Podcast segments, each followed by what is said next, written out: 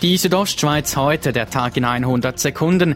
Im Studio ist Fabio Theus. Das Coronavirus hat Graubünden erreicht. Zwei Kinder einer italienischen Familie, die im Oberengadin war, haben sich angesteckt. Vier Personen aus dem direkten Umfeld der Kinder sind in Quarantäne.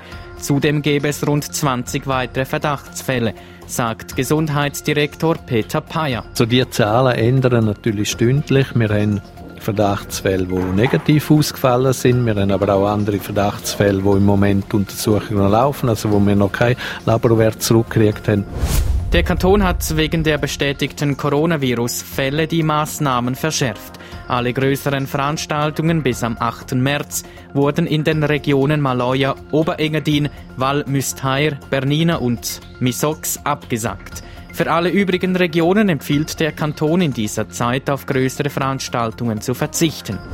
Seitens des Engadin Skimarathons bedauert man diesen Entscheid des Kantons, der zur Absage aller Rennen führt. Man zeigt aber auch Verständnis.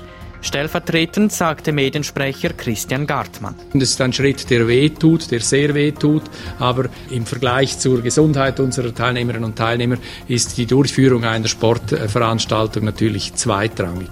An allen diesjährigen Rennen waren insgesamt etwa 17.000 Personen angemeldet. Auf Anfrage von RSO konnte Marathon-Geschäftsführer Menduri Kasper bestätigen, dass alle Teilnehmenden 16 Franken des sogenannten Nenngeldes zurückerstattet bekommen werden.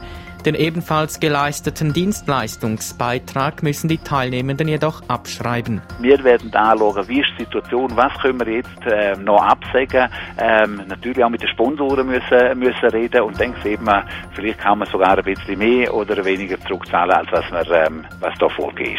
Den finanziellen Verlust für den Marathon konnte Kasper noch nicht beziffern. Existenzgefährdet sei die Absage jedoch nicht. Man habe in den letzten Jahren Reserven bilden können. Die Südostschweiz heute, der Tag in 100 Sekunden, auch als Podcast erhältlich.